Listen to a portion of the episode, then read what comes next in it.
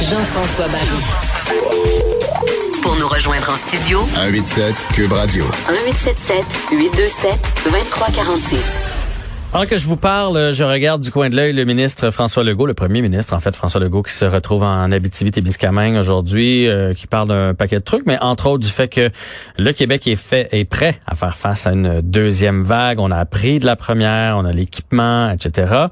Et euh, c'est une bonne nouvelle parce qu'aujourd'hui, euh, bien honnêtement, moi j'étais un petit peu euh, sur la défensive. 104 nouveaux cas, 6 nouveaux décès. Et là, on entend parler de deux nouveaux foyers d'éclosion dans un CHSLD de Joliette, 20 résidents et 3 employés qui, qui, ont, contacté la, COVID. Heureusement, on a réussi à garder ça justement, là, j'imagine qu'on a appris de la première fois, dans une seule aile. Et huit employés aussi d'un Costco du côté de Le Bourgneuf qui ont eu la COVID et là présentement évidemment on demande à la population d'aller se faire tester, mais surtout priorité aux employés, hein, parce que c'est, c'est eux qui ont été le plus en contact avec les autres membres de l'équipe. On va en parler tout de suite avec Dr Clément Bocage, médecin à la direction régionale de la santé publique de la capitale nationale. Bonjour Monsieur Bocage. Bonjour, ça va bien? Ça va bien et vous? Très bien. Euh, donc, j'ai pas raison de paniquer là avec la, hausse des cas, les décès, les foyers d'éclosion. C'est juste normal. Jusqu'à un certain point, on s'attendait à ça et on est prêt. Alors, dans ce qui concerne euh, plus Costco Le Bourgneuf, évidemment, c'est une situation auquel on peut un petit peu s'attendre. Hein. C'est pas euh, c'est pas anormal d'avoir quelques foyers à l'occasion, mais ça implique pas qu'il y, a, une perte de contrôle, mais ça peut arriver actuellement de façon concrète euh, au Costco de Bourneuf depuis le 7 août. Donc, depuis six jours, on a eu huit cas COVID-19 confirmés mhm. chez les, chez les travailleurs seulement. Alors, on n'implique pas du tout la clientèle. On parle vraiment de travailleurs, c'est très important à noter. Et puisque ces travailleurs-là, au niveau du Costco, on comprend qu'on parle de 450 travailleurs, on parle de 7000 transactions par jour. Donc, c'est vraiment une grosse boîte. Et pour contrôler ce début de transmission-là, ce qu'on fait maintenant, c'est qu'on recommande aux employés, donc aux travailleurs, d'avoir un test de dépistage de la COVID. Pourquoi? Parce que beaucoup de ces gens-là peuvent avoir ce qu'on appelle des, des, maladies asymptomatiques, donc ils n'ont pas de symptômes, ils sont positifs. Il y a mhm. des jeunes aussi ou des personnes pour qui ont des symptômes frustes de COVID, des symptômes vraiment qui passent pour autre chose, pour une banalité, un petit rhume par exemple, mais c'est de la COVID. Alors c'est pour ça qu'il faut dépister tous ces gens-là prioritairement pour avoir un meilleur contrôle. Là, vous le dites euh, prioritairement parce que là, évidemment, si moi je suis dans cette région-là puis je suis allé au Costco là, entre le 7 et le 13 août, là, euh, j'ai envie d'aller me faire tester. Fait que là, j'imagine que le centre de, de prélèvement va être débordé. Si, en plus des employés, la population y va, ça sera pas drôle, là. Non, effectivement. Et là, ce qu'on demande vraiment à la population, c'est de comprendre que pour la clientèle, en partir du 1er août jusqu'à maintenant, pour la clientèle, c'est un risque très faible. Pourquoi très faible? Parce que vous savez que tout le monde doit porter un cache-visage, sinon un masque. Mhm. On doit aussi se laver les mains à l'entrée du Costco. On a aussi la distanciation physique qui est, respectée. Et lorsqu'on arrive aux caisses, bien évidemment, il y a les plexiglas et la caissière porte elle-même un masque. Donc, les occasions pour la clientèle d'avoir de la contagion est très, très faible. Et c'est pour ça que on dit aux gens, écoutez, c'est très, très faible. Donc, c'est très réassurant comme message. En même temps, le risque n'est pas zéro. Mhm. Alors, pour les personnes de la clientèle qui développent des symptômes, donc qui sont symptomatiques de la COVID, et là, je peux répéter rapidement les symptômes qui sont de plus en plus connus, la fièvre, la toux, les gens qui sont essoufflés, les gens qui perdent soit l'odorat, soit le goût, sont des symptômes très importants d'autres symptômes qui sont un peu plus banals, je dirais, mais quand même conséquents, comme la grande fatigue, la diarrhée, par exemple, ou les douleurs musculaires. Donc, les gens qui ont des symptômes chez la clientèle doivent se faire dépister. Les autres, ce n'est pas nécessaire pour éviter ce que vous devez soulever, qui est un goulot d'étranglement là, au niveau des endroits de dépistage. Aussi des laboratoires qui supportent tous ces tests-là. Donc, c'est un appel à la, au calme. Et en même temps, ceux qui développent des symptômes, ben, ils savent l'endroit où se rendre. Donc, c'est un peu le message le plus important que je voulais laisser aujourd'hui. Oui, ben le message est entendu. Est-ce qu'on sait de où c'est rentré? Est-ce que parce que là, évidemment, ça coïncide avec le retour au travail après les vacances de la construction. Est-ce que c'est un employé euh, qui a été la souche euh, principale? Est-ce qu'on est rendu là dans l'enquête? Ben, l'enquête, évidemment, au niveau, quand on parle de la source, c'est toujours des hypothèses. Hein? Des hypothèses, par exemple, c'est des travailleurs. Donc, c'est des jeunes travailleurs. C'est, ça vient souvent du milieu communautaire. On Ah. sait que les parties sont très populaires. Donc, ça peut arriver. Il y a aussi dans le milieu de travail des endroits, par exemple, où c'est plus fragile, comme par exemple sur l'heure du dîner, on peut sortir euh, sur des tables de pique-nique, ces choses-là. Ouais. Donc, il y a des hypothèses, mais la cause pointue, on ne la connaît pas et c'est pas vraiment très important. Effectivement. Ça peut être intéressant, mais c'est pas nécessairement très important. L'important, c'est l'action qu'on met en place aujourd'hui de faire le dépistage massif des travailleurs de chez Costco. Je parle bien des travailleurs. Mais là, on comprend donc euh, parce que moi, dans ma tête, chez Costco, quand j'y vais, j'ai, ma petite madame qui me fait faire des dégustations. J'ai l'impression que c'est des adultes qui travaillent là-bas. Mais là, dans, dans le fond, ce que vous me dites, c'est parmi les huit, il y a plusieurs jeunes. C'est ce que je comprends. C'est que les dégustations, ce n'est pas Costco, ce sont, je pense, des plus des traiteurs et il y en a plus depuis plusieurs mois. Là. Ouais, non, mais je veux dire, ce que je veux dire, c'est que dans ma tête, c'est des adultes. Mais ce que je décode de votre message, c'est qu'il y a plusieurs jeunes qui travaillent là cet été et c'est probablement arrivé par des jeunes. Donc, les Ben- huit cas de COVID, c'est des plus jeunes. C'est qu'effectivement, c'est c'est sûr, c'est déjà l'ensemble des travailleurs du Costco. Le, le directeur me disait que l'âge moyen, c'est autour de la trentaine. Donc, il y a des gens qui sont très, très jeunes Mhm. et évidemment qui ont une vie sociale active et tout ça. Donc, il est possible effectivement qu'une contamination communautaire. Et là, on a des hypothèses. Là. Il n'y a aucune ouais. certitude. Mais il y a sûrement un premier cas. Et puis là, évidemment, dans le milieu de travail, euh, il y a eu une propagation jusqu'à huit cas. Mais il faut comprendre aussi que dès nous, ça a commencé le premier cas le 7 août, mais dès le 8 août, dès le lendemain, on, rencontrait l'employeur qui était vraiment d'un- d'une grande collaboration. Ça a été exemplaire comme collaboration pour revoir toutes les mesures de prévention en milieu de travail et même les améliorer. Un exemple, les employés portaient un cache-visage. On exigeait qu'ils portent un masque de procédure. Et Mhm. d'autres exemples comme ça pour renforcer les méthodes, les mesures de prévention. Donc, tout a été fait et malgré cela, les cas s'accumulaient.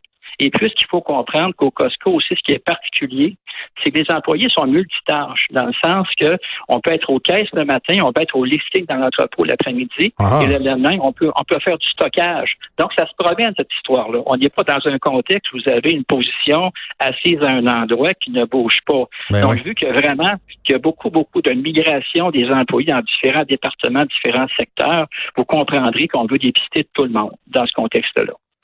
Bon, là, je vais, je vais me me mettre à la place de monsieur, madame, tout le monde. Je veux savoir, est-ce que le Costco est fermé présentement ou il est désinfecté à tous les jours? Euh, Qu'est-ce qui se passe avec l'établissement?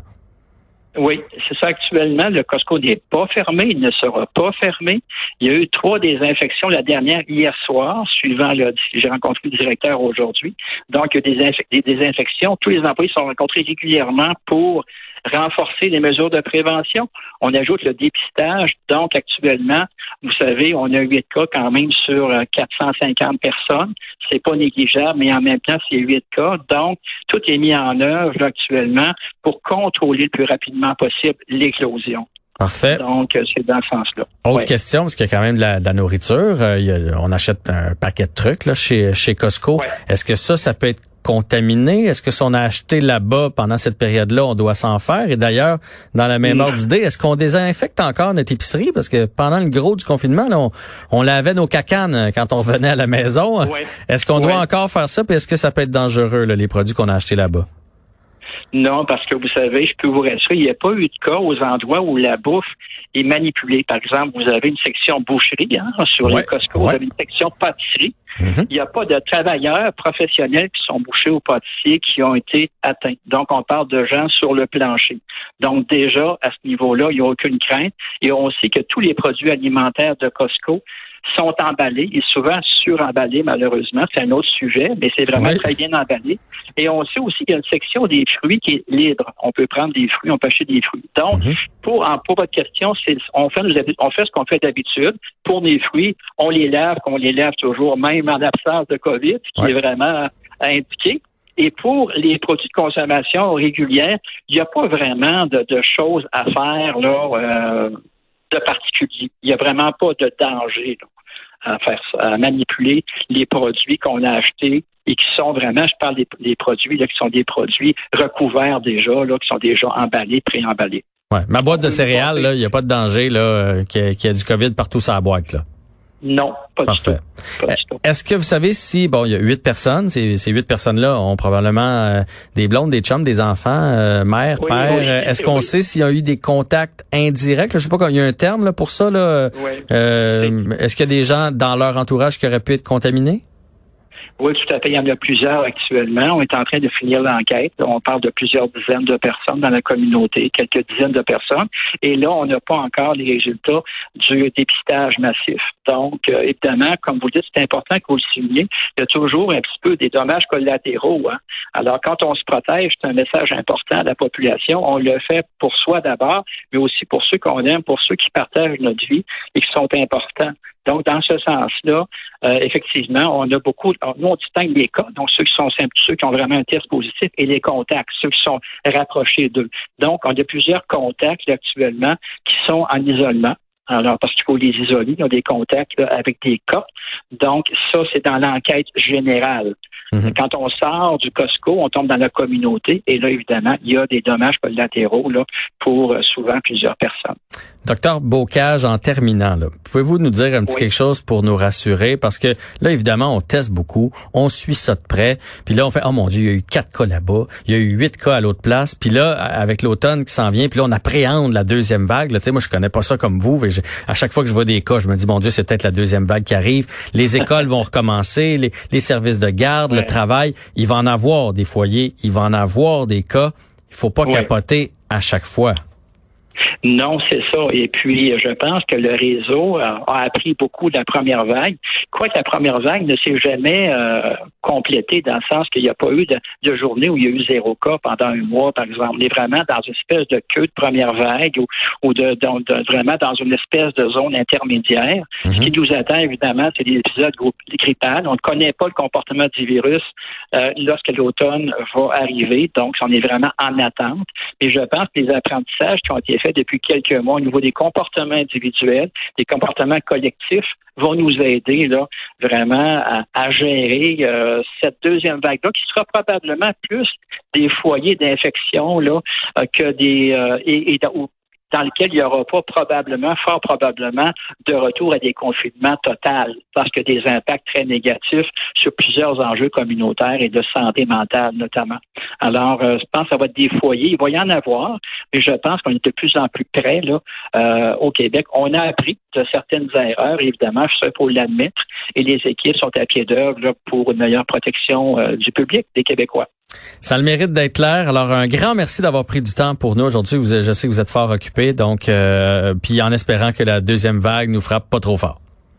On l'espère aussi. Bonne fin de journée à vous. Bonne fin de journée. Donc, docteur Clément Bocage, médecin à la direction régionale de santé publique euh, de la capitale nationale, qui revenait sur euh, les huit cas d'employés de la succursale Costco Le Bourgneuf qui ont été testés positifs entre le 1er et le 13 août et là sont en train de, de tester les 400, 450 employés pour voir si ça s'est pas propagé. Et évidemment, là, les, les familles de ces employés-là, puis je sais, ça fait les nouvelles partout. Ça peut faire peur, mais comme il le disait tantôt, c'est pas rien 8 cas, mais ce n'est que 8 cas. Là. Il faut pas partir en peur à chaque fois qu'on va avoir des cas. Il faut pas s'apeurer. Il faut faire attention à notre entourage. Il y a des gens qui vivent moins bien avec ça. Il y a des gens plus anxieux. Il va en avoir dans les écoles. Il va en avoir mené dans une équipe de hockey. Il va en avoir dans les tours à bureau. Euh, ça va faire partie de notre quotidien probablement pour la, prochaine année. Alors, on s'y fait. Et avant de, avant d'angoisser avec tout ça, là, on, on respire euh, par les deux trous de nez. Euh, on revient dans les prochaines minutes avec entre autres Michel Bergeron qui va venir nous parler du fait que Claude Julien, euh, je vous le rappelle, a été hospitalisé hier pour des euh, problèmes cardiaques.